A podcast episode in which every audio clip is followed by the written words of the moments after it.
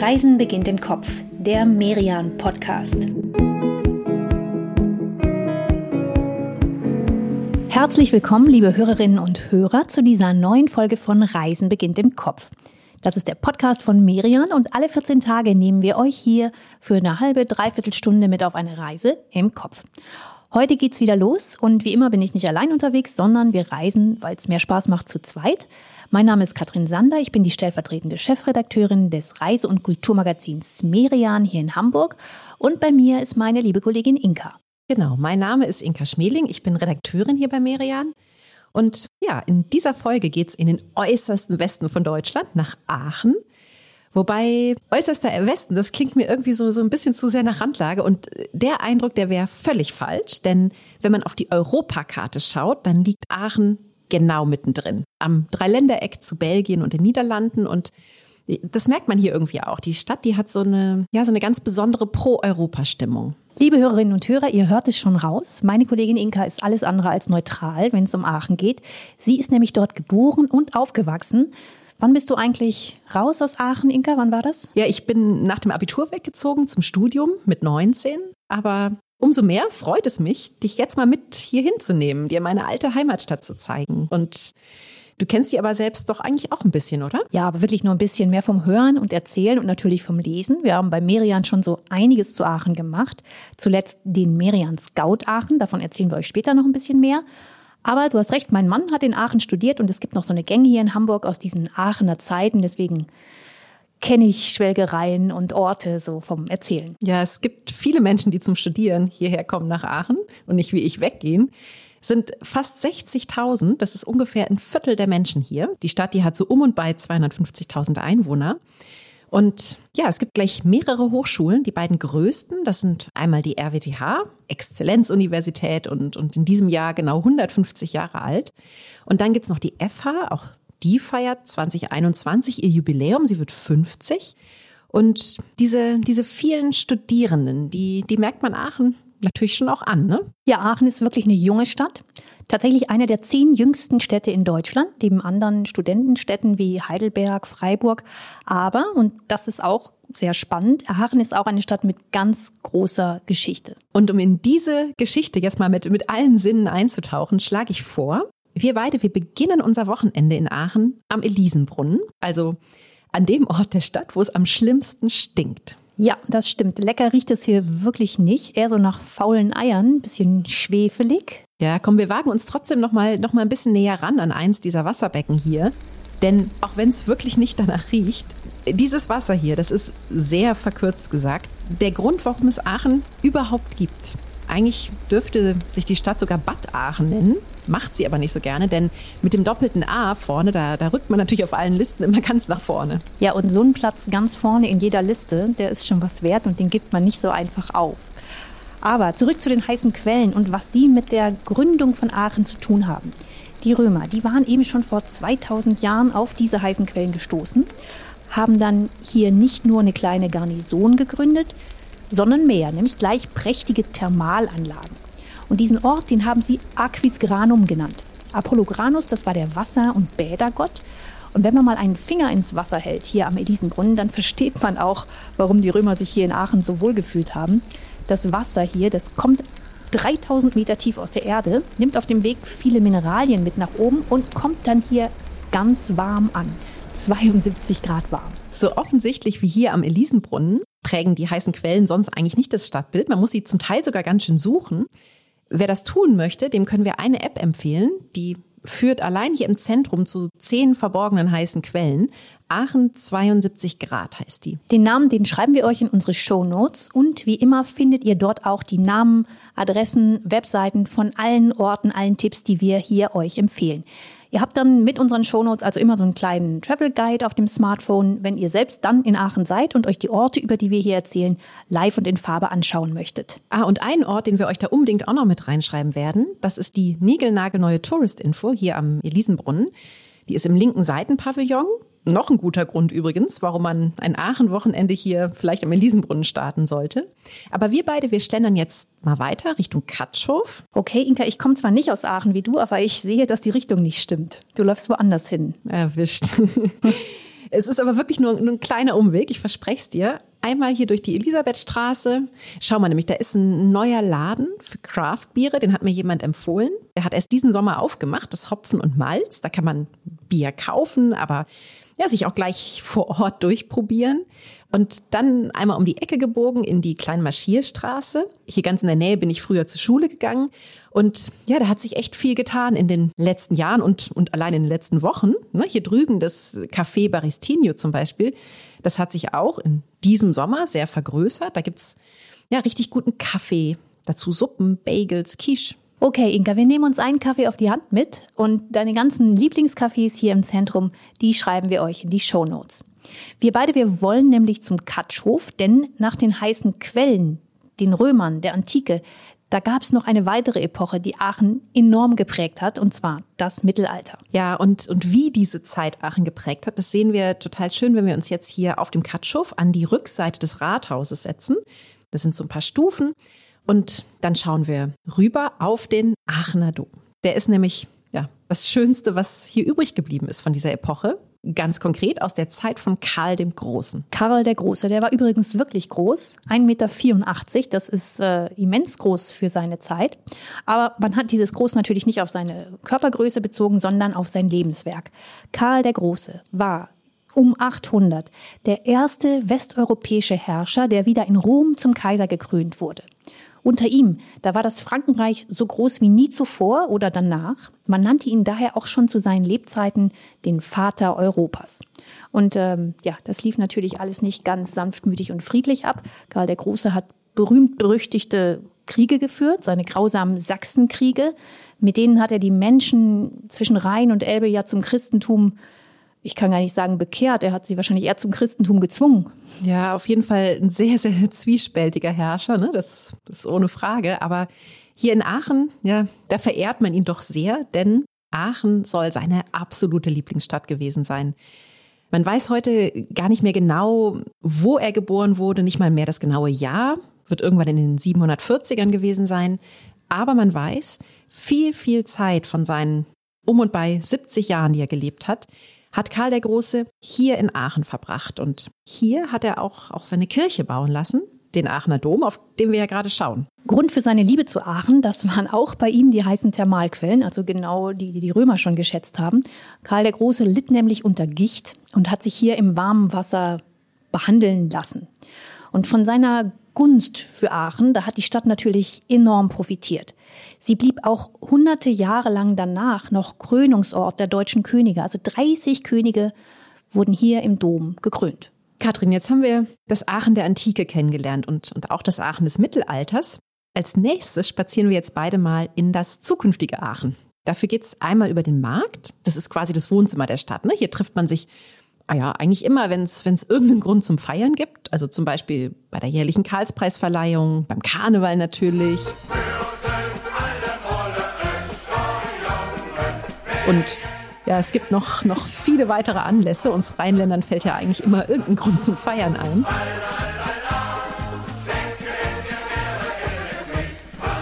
So, dann biegen wir vom Markt nochmal ab in die Rethelstraße und dann rechts die Straße Büchel runter. Und guck, dann sind wir auch schon da. Ich sehe hier nur ein halb abgerissenes Parkhaus, Inga. Nein, du siehst Aachens Zukunft, Katrin.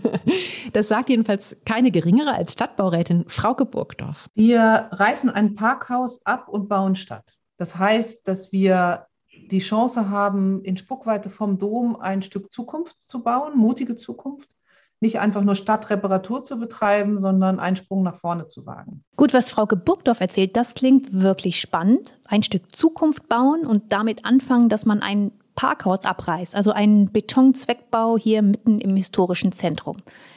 Entstehen soll hier dann ein neues Altstadtquartier, und zwar gestaltet von den Aachenern, von den Menschen in dieser Stadt. Ja, das ist echt ganz charmant, ne? Also alle Aachener, die konnten sich mit einem ja, mit einem ganz konkreten Vorhaben bei der Stadt melden. Das konnten durchaus auch mal, mal ausgefallenere Ideen sein. Ne? Es gab zum Beispiel jemanden, der wollte einen Dschungel hier haben, jemand anders eine Thermalwasserrutsche. Wichtig war Frau Burgdorf nur klarzustellen. Wir haben ganz bewusst nicht zu einem Wünsch dir was aufgerufen, sondern wir haben zu einem Stadtmacherinnenprozess eingeladen und haben gesagt, diejenigen, die konkret investieren wollen, das heißt jetzt nicht Millionen, sondern eine Idee investieren wollen, in Zukunft dort einen Laden haben wollen, äh, dort wohnen wollen und dort Miete zahlen wollen, die sollen sich melden. Das wird echt spannend zu beobachten, was, was hier so entsteht in den nächsten Jahren. Ich bin gespannt auf die Thermalwasserrutsche wirklich kommt. Und auf den Dschungel. Mal gucken.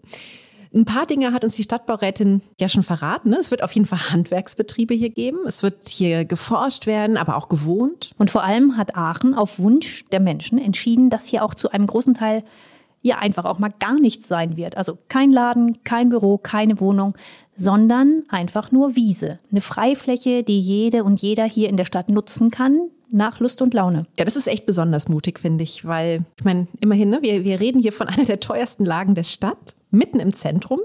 Wir sind vom Katschow hierher, ja, vielleicht drei Minuten gelaufen und an so einem Ort ganz bewusst auf, auf Mieten zu verzichten. War das denn eine schwierige Entscheidung, Frau Burgdorf? Ja und nein. Also ja, deswegen natürlich, weil das monetär einiges bedeutet. Und nein, weil die Politik eigentlich sehr einhellig war und gesagt hat, wir brauchen Luft zum Atmen, wir brauchen eine kühlende Stadt, wir können nicht ähm, die Betonierung der Stadt einfach weiter fortsetzen. Also ich würde sagen, es war eine beherzte Entscheidung, aber keine schwierige. Liebe Inga, das war eine schöne Runde durch das Zentrum und durch die Geschichte von Aachen.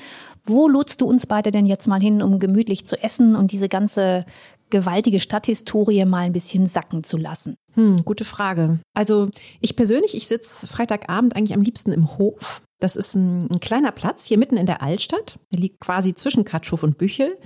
So ein bisschen versteckt, sehr eng und gerade wegen dieser, ja, dieser engen Bebauung, ne, hallen hier die Stimmen immer, immer so schön. Für mich hat das immer fast ein bisschen was von einer, von einer italienischen Piazza. So klingt es hier am frühen Abend. Und je später es wird, desto voller und lauter wird es hier. Das hat dann wirklich schon was Mediterranes. Vor allem hier mit diesen römischen Säulen, die hier stehen. Die sind zwar nicht echt, das sind Repliken, aber man ahnt trotzdem, wie das hier in den Thermalanlagen der Römer vor 2000 Jahren ausgesehen haben könnte. Zum Essen hast du jetzt hier am Hof die Wahl, Katrin. Es gibt einmal den Klassiker schlechthin, das ist der Domkeller. Da dürfte es jetzt eigentlich im September sogar schon, schon Federweißen und Zwiebelkuchen geben, aber ja, ringsum sind auch noch ein Café, eine Weinbar, ein Vietnamese. Ja, vietnamesisch finde ich gut. Gehen wir doch kulinarisch mal ja mal weit über die Europastadt Aachen hinaus und nehmen Platz bei Min Chao, so heißt der Laden hier. Bestellen uns eine leckere Bowl oder eine Pho und sitzen dann mittendrin, haben den ganzen Platz im Blick. Und Inka, während wir beide jetzt hier auf unser Essen warten, da lassen wir doch kurz noch mal eine andere Exil-Aachenerin zu Wort kommen. Und zwar die Bestseller-Autorin Ildiko von Kürti. Frau von Kürti, Sie haben Aachen direkt nach Ihrem Abitur verlassen, sind erst nach München, dann später nach Hamburg gezogen. Haben Sie manchmal Heimweh nach Aachen? Ja, bis heute.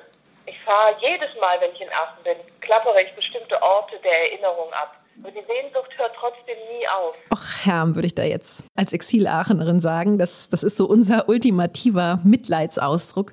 Aber Frau von Köthi, Sie klingen irgendwie gar nicht so traurig über Ihr Heimweh. Letztlich gehört ja zum Heimweh auch ein Heim, nachdem es das wert ist, es zu vermissen. So empfinde ich das heute. Ich, ich liebe mein Heimweh. Sie haben uns ja von Ihrem Lieblingslokal hier in Aachen vorgeschwärmt. Das ist das Restaurant am Knipp. Ein echter Traditionsladen, betrieben von zwei Brüdern. Deren Großeltern hatten die völlig zerstörte Gaststätte nach dem Zweiten Weltkrieg mühsam wieder aufgebaut. Sie haben überall nach der typischen Dekoration dieser Gegend gesucht, also nach alten Printenformen, nach Delfter Kacheln. Dieses spezielle rheinländische Buntglas findet man dort. Was gefällt Ihnen an diesem Restaurant so gut? Für Leute, die so ein bisschen einfach mal kapieren wollen, wie Rheinland so ist ist das wirklich empfehlenswert. Abgesehen davon isst man sehr gut und es ist, ist so gekachelt und mit Zinnkrügen an den, an den Wänden. Also es ist Tradition plus rheinländischer Frohsinn, was aber viel mehr ist als Frohsinn. Rheinländischer Frohsinn, das greift eigentlich nicht immer zu kurz, weil es geht um, um auch so eine Art von Kontaktfreudigkeit und Mensch- und Zugewandtheit. Im Knipp geht man von seinem Platz bis zur Toilette und da ist man schon fünfmal angesprochen worden. Oh, klingt großartig. Danke für den tollen Tipp. Na, was meinst du, Katrin? Vielleicht, vielleicht trinken wir da jetzt noch unseren Absacker, verquatschen uns ein bisschen mit den anderen Gästen hier und ja, dann ist unser erster Tag hier in Aachen leider auch schon rum. Wir machen eine kleine nächtliche Pause. Gleich geht's weiter. Bleibt dran. In dieser Pause möchten wir euch unsere Merian Scout Ausgabe zu Aachen vorstellen. Wir haben sie ja ganz am Anfang schon erwähnt. Der Merian Scout Aachen ist frisch erschienen. 200 Tipps haben wir darin gesammelt, lauter Orte, die es zu entdecken lohnt. Darunter natürlich die Klassiker, aber auch coole neue Läden, Cafés und viele echte Insider-Tipps. Ja, zum Beispiel hat der Gitarrenbauer Jochen Imhof erzählt, was sich im Frankenberger Viertel lohnt. Die Künstlerin Vera Hilger, die führt durch den Kurort Burtscheid und was für hippe Bars es im Aachener Zentrum gibt, das erzählt uns der bekannteste Barkeeper der Stadt, Christoph Meichin. Bestellen könnt ihr die Merian Scout Ausgabe Aachen über merian-shop.de. Da sind wir wieder. Unser Samstag hier in Aachen, der beginnt jetzt mal ein kleines Stück außerhalb des Zentrums und zwar im Frankenberger Viertel. Das ist das Viertel der Musiker, der Künstler, auch der Hipster. Ein Gründerzeitviertel, Ende des 19. Jahrhunderts, ein Stück weit eben außerhalb der historischen Stadtmauern angelegt. Gleich neben dem Kurviertel Burtscheid. Und dieses Flair hier, dieses, warum so viele dieses Quartier schätzen, das bekommt man besonders schön samstags morgens mit auf dem neuen Markt. Dann ist hier nämlich Wochenmarkt, die Erwachsenen kaufen ein, treffen dabei ihre Nachbarn, die Kinder buddeln in der großen Sandkiste. Ja, das ist echt eine, eine richtig nette Stimmung hier, das finde ich auch. Und dass hier so viele Musiker im Viertel leben, das hat übrigens auch damit zu tun, dass es hier ja, den größten Proberaum der Stadt gibt, einen alten Hochbunker aus dem Zweiten Weltkrieg. Inzwischen wurde der zum Musikbunker umgebaut und ja, da laufen tagsüber Bands jeden Alters und jeder Musikrichtung rein und raus. Es ist immer, ist immer schön zu beobachten. Und natürlich gibt es auch immer wieder Konzerte hier im Musikbunker. Zum Glück jetzt auch endlich wieder. Und das ist schon irgendwie, ja, das ist schon irgendwie besonders cool dann hier in diesen meterdicken Betonwänden. Da, da können dann alle mal so richtig aufdrehen. Vom Musikbunker, da gehen so richtig positive Vibes ins ganze Viertel. Vielleicht ist es auch deswegen so, dass es noch hier viele weitere Adressen für Musikfans gibt. Einen sehr gut sortierten Plattenladen zum Beispiel, den Plattenbau und die Jazzkneipe Dumont. Die ist ja, die ist weit über Aachen hinaus bekannt, weil sie ein wirklich hochkarätiges Konzertprogramm hat, gerade für modernen Jazz. Aber gut, Samstagvormittags ist da jetzt nicht so viel los. Darum kehren wir beide mal woanders ein. Und zwar in dem Café mit dem angeblich leckersten Frühstück im Viertel. Und das ist das Café Fuchs. Ja, hier im Café Fuchs, ihr, ihr hört das ja vielleicht im Hintergrund schon so ein bisschen. Da trifft sich echt das Viertel, ne? Da ist, da ist eine Mutter mit Baby, da sitzen Studenten, eine Gruppe Rentner und damit ist der Chefin hier, Clara Stuhlweißenburg, ja echt was, was gelungen, was keiner so richtig erwartet hatte, als sie vor na, gut zwei Jahren muss es gewesen sein, hier an der Oppenhofallee einen alten und ganz schön schrammeligen Matratzenladen übernommen hat. Fast ein Jahr hat das gedauert, bis sie daraus dann diesen Ort geschaffen hat. Dieses Café, was schick ist, clean, aber auch gemütlich. Ist so ein bisschen Kopenhagen-Style, oder? Ja, hat, hat so einen Hügge-Touch, ne? Wobei es ist nicht nur die Designeinrichtung, die die Leute hier schätzen, sondern schon auch das kulinarische Konzept. Viele Zutaten hier im Café Fuchs, die kommen vom eigenen Gemüsefeld. Auf jeden Fall kommen sie aber auch aus der Region. Und für uns ist es eigentlich hier der richtige Ort, um uns zu stärken, bevor wir ein bisschen durchs Frankenberger Viertel bummeln. Ne, Inka? Oh ja, so eine kleine Shoppingrunde, das, das fände ich echt cool. Ich hatte nämlich, ich hatte schon ein bisschen gehofft, dich, dich hier noch ja, durch so ein, zwei Läden zu ziehen. Ich ahne, dass du hier Lieblingsläden hast im Viertel. Ja, also ich, ich würde auf jeden Fall gern mal bei, bei Katrin und Jean-Marie Engel vorbeischauen. Die haben den Laden Nice, Nice, Nice, machen coole Taschen, Socken, Schmuck und vor allem organisieren die beiden jedes Jahr den größten Designmarkt der Stadt, den Handmade Circus. Und ja, damit sind die einfach super gut vernetzt. Ne? Sie haben bestimmt noch, noch ein paar mehr tolle Tipps, was wir hier uns anschauen könnten. Finde ich gut. Und dann können wir auch noch mal Karos Lädchen mit auf die Liste setzen. Das ist ein ganz netter Laden für Interior Design, Keramik, auch schöne Papeterie. Vieles davon macht die Chefin Caro Konrad selbst.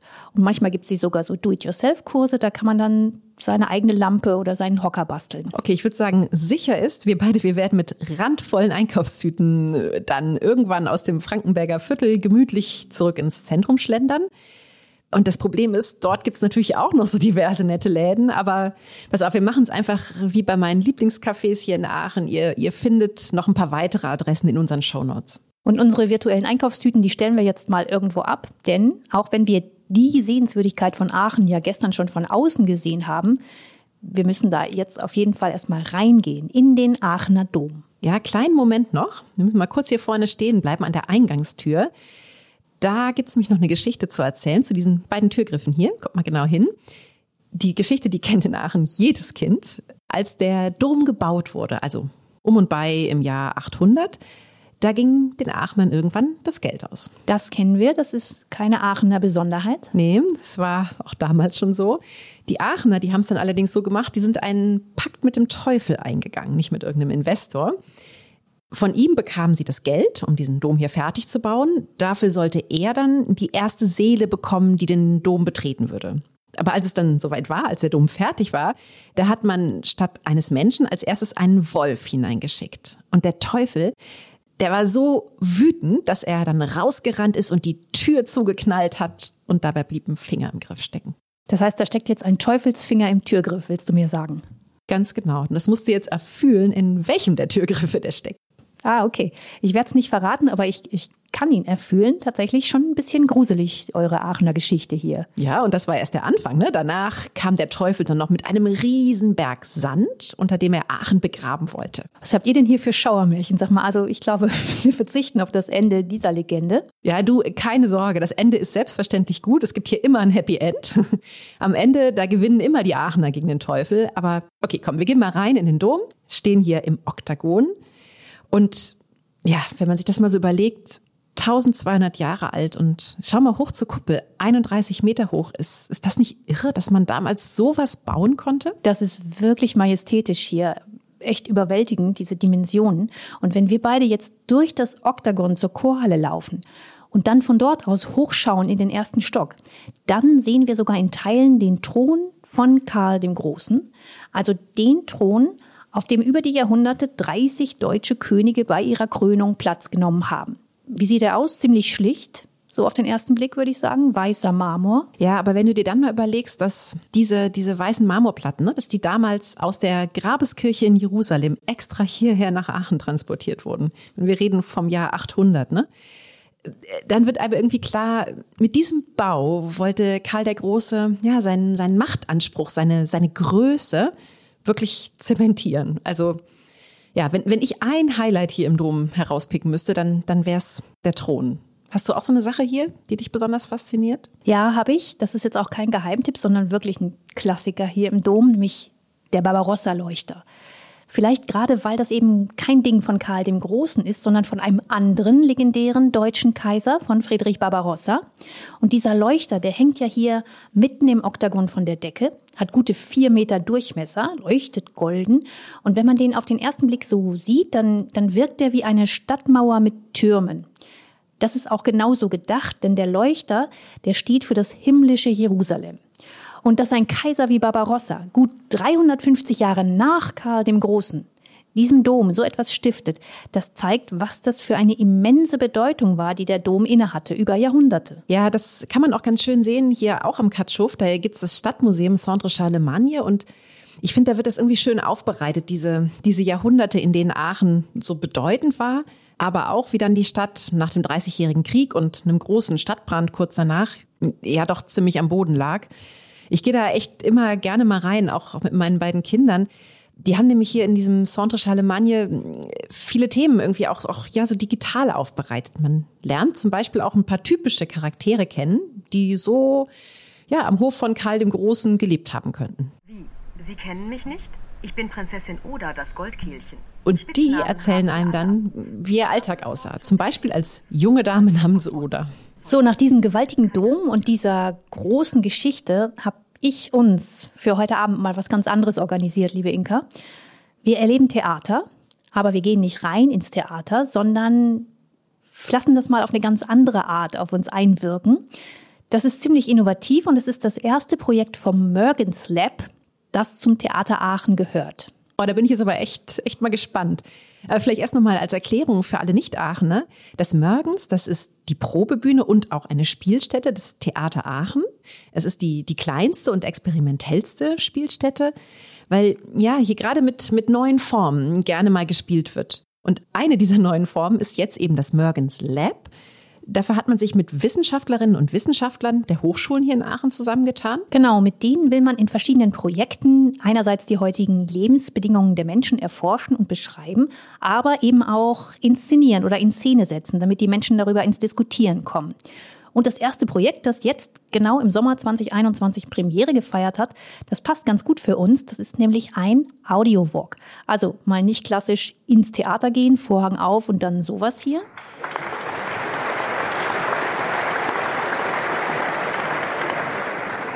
Sondern man trifft sich vor dem Theater, setzt Kopfhörer auf, schaltet den Audioguide ein und dann geht's los. Ich bin die Stimme vieler Forscherinnen und Wissenschaftlerinnen und im Namen dieser darf ich Sie heute auf eine Reise durch das menschliche Hirn mitnehmen. Das Konzept, man spaziert durch die Stadt. Und der Titel dieses Projekts, der heißt Wie wir sein wollen, ein gemeinschaftlicher Hürdenlauf. Ja, wir gucken mal, was da für Hürden und Hindernisse auftauchen auf diesem Weg. Na, wir wissen ja auf jeden Fall, in Aachen, da überwindet man sie alle. Kennst du ja aus den alten Geschichten jetzt. Der Teufel verliert immer, ne? Auf jeden Fall. Mal gucken, ob uns der Teufel begegnet. Aber das erste Hindernis, das ist übrigens, Katrin, wir beide, wir dürfen nicht gemeinsam laufen. Man soll den anderen eigentlich nicht kennen, wird also mit irgendjemandem verkuppelt für diese eine Stunde Audio-Walk. Naja, wo Ildiko von Kürti den Aachenern ja schon so eine spezielle Kontaktfreudigkeit attestiert hat, macht nichts, oder? Nö, wir, wir starten einfach zeitversetzt. Alle 10 bis 20 Minuten geht's hier los und danach treffen wir beide uns dann wieder zum Feierabenddrink.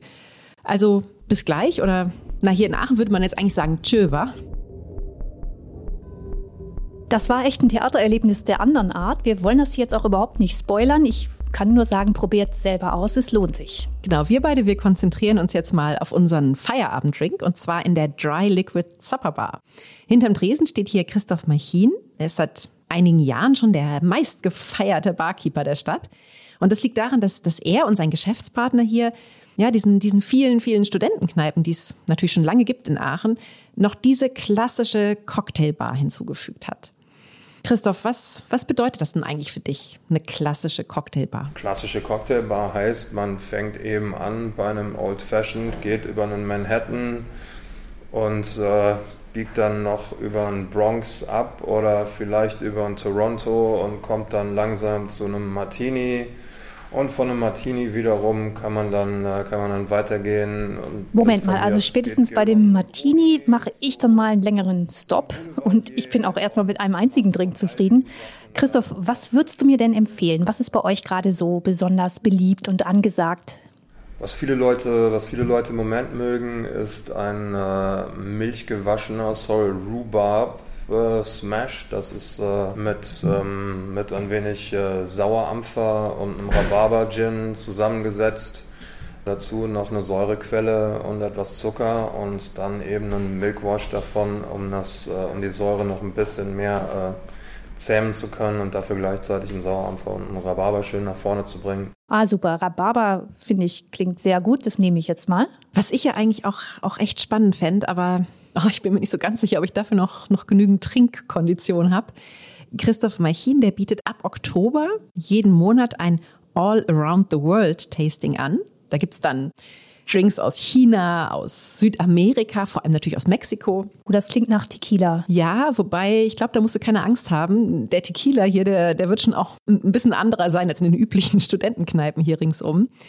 Nebenan, da gibt's übrigens mittlerweile auch noch eine zweite Bar von Christoph Machin, den Wingman. Da trinkt man vor allem Bier und dazu wird dann immer ja, der, der perfekt passende Schnaps abgestimmt. Das wiederum klingt nach Herrengedeck Deluxe, finde ich. Ja, ich, ich persönlich, ich bleibe auch einfach mal bei den Cocktails. Aber für Biertrinker ist es, ist es nebenan schon auch echt spannend. Machin macht auch da mittlerweile Tastings, Blind Tastings. Bei denen muss man dann erraten, ja, woher zum Beispiel das Bier kommt. Und auch das dürfte viele, viele Fans haben. Aachen gilt ja auch eher als Bierstadt.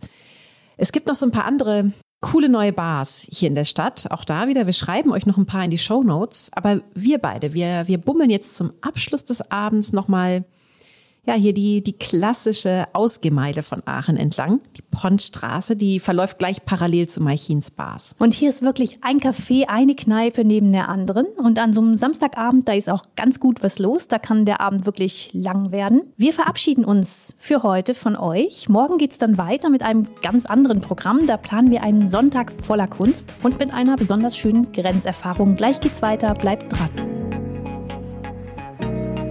In dieser Pause möchten wir euch gerne unsere aktuelle Merian-Ausgabe über die Bretagne vorstellen. Darin zeigen wir euch einen einmaligen Garten auf der Ile de Batz und die schönsten Stellen entlang der Küste der Bretagne. Es geht zu den Orten, die schon Maler wie Gauguin oder Monet inspiriert haben. Und es geht in die schönsten Städte der Bretagne, nach Rennes oder Saint-Malo. Außerdem hat uns Jean-Luc Banalek alias Jörg Bon, das ist der Bestseller-Schriftsteller der Romane um Kommissar Dupin, seine Lieblingsorte in der Bretagne verraten. Ihr findet den Merian Bretagne am Kiosk, im gut sortierten Buchhandel oder ihr schaut einfach online unter merian-shop.de. So, da sind wir beiden wieder. Es ist Sonntagmorgen und der beginnt bei uns heute mal mit einer dicken Portion Kunst und zwar mit zeitgenössischer Kunst. Aachen hätte natürlich auch einiges auf Lager, was älter ist. Ne? Also in der Domschatzkammer, klar. Wird da nicht sogar die Schädeldecke Karls des Großen aufbewahrt? Unter anderem, ja. Es gibt auch noch einen Beinknochen von ihm und noch diverse andere Reliquien, viel, viel Gold, Edelsteine, Elfenbein. Aber wir beide, wir betreten jetzt ein Museum, das sich ganz der zeitgenössischen Kunst verschrieben hat und ja, das sich damit echten Namen in der ganzen Welt gemacht hat das Ludwig-Forum. Das ist Mutterhaus der Sammlung von Irene und Peter Ludwig. Und die beiden, das ist ein ganz spannendes Paar, diese Ludwigs. Beide sind im Zweiten Weltkrieg aufgewachsen, stammen aus sehr wohlhabenden Familien und haben sich im Studium kennengelernt. Beide haben Kunstgeschichte studiert. Ja, Irene Ludwig ist eine geborene Monheim. Die Familie, die kennt hier jeder. Die ist äh, hier in Aachen eine sehr, sehr große Nummer in der Schokoladenindustrie. Und in dieses Unternehmen ist dann auch ihr Mann mit eingestiegen. Daher kommt das Geld der Ludwigs. Aber ja, neben der Arbeit haben sie nach und nach auch eine beeindruckende Kunstsammlung aufgebaut. Gerade in den ersten Jahren, da war diese Sammlung noch ziemlich bunt. Die beiden haben antike Skulpturen gekauft, mittelalterliche Handschriften, auch ein bisschen russische Avantgarde. Das hatte noch nicht so einen klaren Fokus. Und vor allem hielten sich die Ludwigs als Sammler ganz diskret zurück. Beides hat sich dann geändert, als sie 1967 nach New York gereist sind. Ja, als sie da hingefahren sind, da, da waren sie beide so um die 40. Sie hatten natürlich auch schon viel, viel gesehen im Kunstbereich, aber was sie dann in New York entdeckt haben, das, ja, das hat Peter Ludwig später mal in einem Interview als Schock bezeichnet. Die Pop-Art, zum Beispiel von Warhol oder Lichtenstein, aber auch hyperrealistische Kunst. Und ja, nach diesem Erlebnis, da haben sie irgendwie ganz anders gesammelt. Und das sagt Annette Lagler, Kustodin hier im Ludwig Forum. Von jetzt an haben sie sich auch selbst als Sammler nicht mehr im Hintergrund gehalten. Das ändert sich eben mit dieser Fahrt nach New York 67, wo sie quasi für sich die zeitgenössische Kunst erobern und diese unglaubliche Vitalität entdecken und quasi ab da in ganz anderen Dimensionen kaufen und damit auch eine andere Öffentlichkeit sich selber schaffen. Sie stehen jetzt quasi im Mittelpunkt. Frau Lagler, was ist es denn genau, was Irene und Peter Ludwig so fasziniert an der zeitgenössischen Kunst in den USA? Sie hatten ja den Zusammenbruch von Deutschland erlebt. Äh, sie hatten erlebt oder gesehen, dass eben alles auf einmal weg war und kaputt war, dass sie jetzt entdeckten, es gibt da eine Kunst, die wirklich in die Zukunft führt, die frech, die lustig, die sich einmischt, die ähm, auch den Betrachter vielleicht nicht so einfach in Ruhe lässt. Und dazu gehört eben auch zum Beispiel Duane Hansen. Duane Hansen, den Annette Lagler da erwähnt, der ist die gleiche Generation wie das Ehepaar Ludwig, also auch in den 20ern geboren, ist Sohn einer amerikanischen Pharmafamilie und als Künstler hat er sich einen Namen damit gemacht, menschliche Figuren nachzubauen. Aber ja, diese Figuren, die er nachgebaut hat, das sind bei ihm keine Helden auf irgendeinem Sockel, sondern das sind Obdachlose, misshandelte Frauen. Da ist auch ein weißer Polizist, der auf einen Schwarzen einschlägt. Also Duane Hanson, der hat den gesellschaftlichen Problemen seiner Zeit, unserer Zeit Gesichter gegeben, also hyperrealistische Gesichter. Und das hat die Menschen damals in den 60er und 70er Jahren total erschrocken, aber auch bewegt. So erging es auch Irene und Peter Ludwig. Und eine von Hensens Figuren, die gehört von Anfang an dazu, die steht auch heute hier im Ludwig-Forum. Ja, man nennt sie ja auch die, die Aachener Mona Lisa. Das ist liebevoll gemeint, weil sie halt eben wirklich schon lange da ist, aber es ist natürlich gleichzeitig auch total ironisch, denn also mit der Mona Lisa hat Dwayne Hansons Supermarkt Lady nicht wirklich was gemeinsam, oder? Nee, da ist kein geheimnisvolles Lächeln. Das ist äh, die Frau hier, die trägt Frottee-Hausschuhe, eine kaputte Strumpfhose, Lockenwickler im Haar, im Mundwinkel hängt eine Kippe und der Einkaufswagen, den sie schiebt, der ist ja, der ist randvoll mit Fertigprodukten. Das ist also alles viel mehr als eine sachliche Abbildung. Das sagt auch Annette Lagler, die Kustodin. Das ist mehr ein Symbol. Einerseits eben ein Symbol einer Überflussgesellschaft insgesamt, also der Figur, die ja sehr voluminös ist und dieser Einkaufskorb und andererseits eben doch auch kann man erkennen, dass es ihr nicht so gut geht. Sie hat leichte blaue Flecken, sieht so ein bisschen nach Zucker aus und auch die Augen sehen nicht froh und glücklich aus, sondern eben eher in sich gekehrt, gelangweilt und äh, eher apathisch. Es gibt doch viele, viele weitere spannende Werke hier im Museum zu sehen. Ne? Das, das Ludwig-Forum, das ist ja das Mutterhaus der mittlerweile neun Ludwig-Museen, die es auf der ganzen Welt gibt für zeitgenössische Kunst. Und das heißt, hier in Aachen, da kommen die Stücke der Sammlung zuerst an. Hier werden sie dann verteilt auf alle Häuser. Und ja, damit kann sich das Haus natürlich auch, auch immer selber ein paar besonders schöne Stücke sichern. Es hat also wirklich ein besonders breites Repertoire. Lass uns noch einmal kurz über das Haus selbst reden. Das ist ja auch ganz eindrucksvoll. Das Ludwig Forum, das sitzt nämlich in einer ehemaligen Schirmfabrik. Die wurde in den 1920ern erbaut, im Bauhausstil. Und von diesen Fabriken, da gab es einige hier in Aachen, gerade im Bereich Textil- und Tuchfabrikation, auch Nadelfabriken. Und diesen Nadelfabriken, denen ist der berühmte Klenkes zu verdanken. Oh ja, das ist, das ist unser Erkennungszeichen. Ne? Wer den macht, also so den, den kleinen Zeigefinger hochstreckt, der outet sich sofort auf der Stelle als Aachener. Und dieser Klenkes, der kommt eben daher, denn in den Nadelfabriken, da haben damals viele Kinder gearbeitet und deren Job war es, dass sie die fehlerhaften Nadeln aussortieren mussten. Und das haben sie so mit dem rechten kleinen Finger gemacht, da haben sie die Nadeln so weggeschnippt. Das hat aber dann dazu geführt, dass der oft komisch gewachsen ist, der ist ja so ein bisschen Abstand. Und genau das ahmt man heute noch mit dem Klenkes nach. So, Inga, wir beide, wir gehen jetzt mal aber raus aus dem Museum, verlassen sogar Aachen, denn wir wollen ja noch ein bisschen raus ins Grüne. Ja, und nicht nur ins Grüne, ne? Wir haben uns ja vorgenommen, wir wollen Landesgrenzen überqueren. Wir wollen dieses, dieses spezielle Europagefühl hier in der Gegend noch ein bisschen erkunden. Ja, für dich ist das ja wahrscheinlich ganz normal. Du bist hier aufgewachsen. Aber ich finde das echt besonders, ne, dass sich gleich drei Länder hier treffen, nur ein paar Kilometer westlich vom Zentrum am sogenannten Dreiländerpunkt, da wo Deutschland, Belgien und die Niederlande aneinanderstoßen. Ja, und stell dir vor, irgendwann waren das sogar mal vier Länder. Bis zum Ersten Weltkrieg, da gab es mich noch den Freistaat Morisnet. Was genau war das denn? Ja, das war ein ziemlich einzigartiges Konstrukt. Ein neutrales Territorium, gerade mal 3,4 Quadratkilometer groß. Und ja, am Anfang, als das gegründet wurde, 1816, da haben hier sogar nur 250 Menschen gewohnt. Am Ende waren es dann immerhin fast 5000. Aber wir reden wirklich von keinem Riesenreich hier. Und gegründet wurde dieser Freistaat Morisnet, weil man nach dem Abzug von Napoleon sich irgendwie gar nicht einigen konnte, wem eigentlich dieses Gebiet jetzt gehört. Preußen oder vielleicht doch eher den Niederlanden. Und dann hat man echt für diese drei Quadratkilometer einen eigenen Staat gegründet mit 250 Einwohnern. Ja, es ging halt um Bodenschätze. Ne? Also in, in Morisnet, da hat man Galmai abgebaut. Das brauchte man, um Zink und Messing herzustellen. Und ja, auf jeden Fall kann man sagen, Grenzen haben diese Gegend hier schon lange geprägt. Und ich weiß selber noch in meiner Kindheit, da saßen hier in diesen, diesen vielen Grenzhäuschen ja tatsächlich auch noch Grenzbeamte. Aber seit dem Schengener Abkommen sind die weg und heute findet man da zum Beispiel ja andere Dinge, wie zum Beispiel hier an der Grenze nach Belgien, am Köpfchen. Jetzt, Kunst und Kultur. Köpfchen, so heißt der Grenzübergang hier. Und der Verein, der das Grenzhäuschen bespielt, denn diese Bauten, die gibt's ja noch, der nennt sich Kuckuck. Und das ist die Abkürzung für Kunst und Kultur im Köpfchen. Hier gibt's regelmäßig Ausstellungen und Konzerte und auch mal ein grenzübergreifendes Picknick. Und was wir euch echt empfehlen können, an jedem ersten Sonntag im Monat, da ist das Köpfchen Teil der Kunstroute Open Art Sunday. Die geht durch das gesamte Dreiländereck.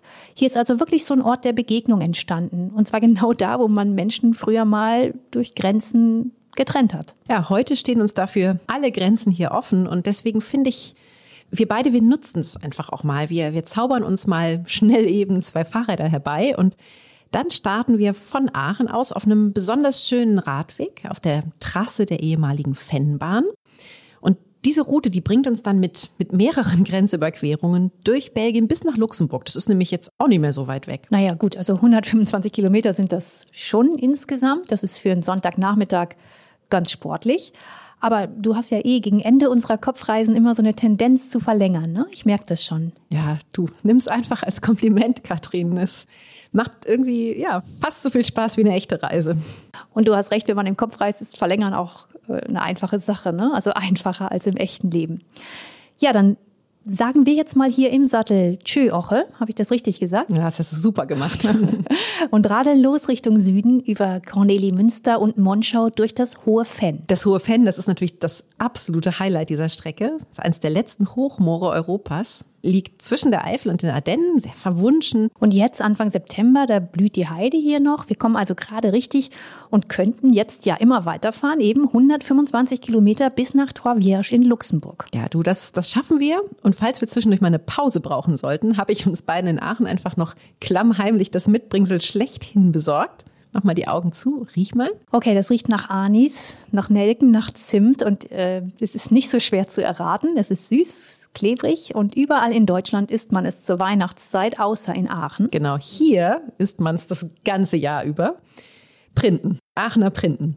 Genau, die habe ich uns eingepackt und selbstverständlich das Original, die Kräuterprinte. Zu der gibt's übrigens auch wieder eine lustige Anekdote, Katrin. 1656, äh, als, als Aachen bei einem Feuer quasi komplett abgebrannt war, da soll ein Bäckerlehrling. Lass mich raten, er hat einen Pakt mit dem Teufel geschlossen. Ganz genau. War nicht so schwierig. Und es war so, der Lehrling, der wollte die Gruft von Karl dem Großen finden. Angeblich hatte der Kaiser nämlich das Rezept für sein Lieblingsgebäck mit ins Grab genommen. Und dafür sollte dann der Teufel den Schlüssel zur Schatzkammer bekommen. Okay, der Lehrling hat das Rezept gefunden, der Teufel hat sich geärgert, die Aachener haben gewonnen. Selbstverständlich, gut zusammengefasst. Und diesmal hat der Teufel sogar richtig Bauchschmerzen bekommen. Man hat ihm nämlich ein ganzes Blech ofenwarmer Printen angeboten und das ist ihm wohl nicht so gut bekommen. Okay, wir lernen daraus, nicht zu viele Printen auf einmal essen, sondern lieber genießen. Gut, liebe Inka, liebe Hörerinnen und Hörer, wir beide verabschieden uns damit von Aachen und von dieser schönen Grenzregion mitten im Herzen Europas. In 14 Tagen gehen wir wieder mit euch auf eine neue Kopfreise und dann geht's etwas mehr in die Mitte Deutschlands. Ja, es geht in den Main-Taunus-Kreis und wir werden Wein probieren, wir werden Burgen besichtigen. Ich freue mich schon drauf. Das wird eine, eine echte Entdeckertour. Ja, wir freuen uns auch darauf, dass ihr dann hoffentlich wieder mit dabei seid und wünschen euch bis dahin eine entspannte Zeit mit viel Sonne. Bleibt gesund, passt auf euch auf und alles Gute.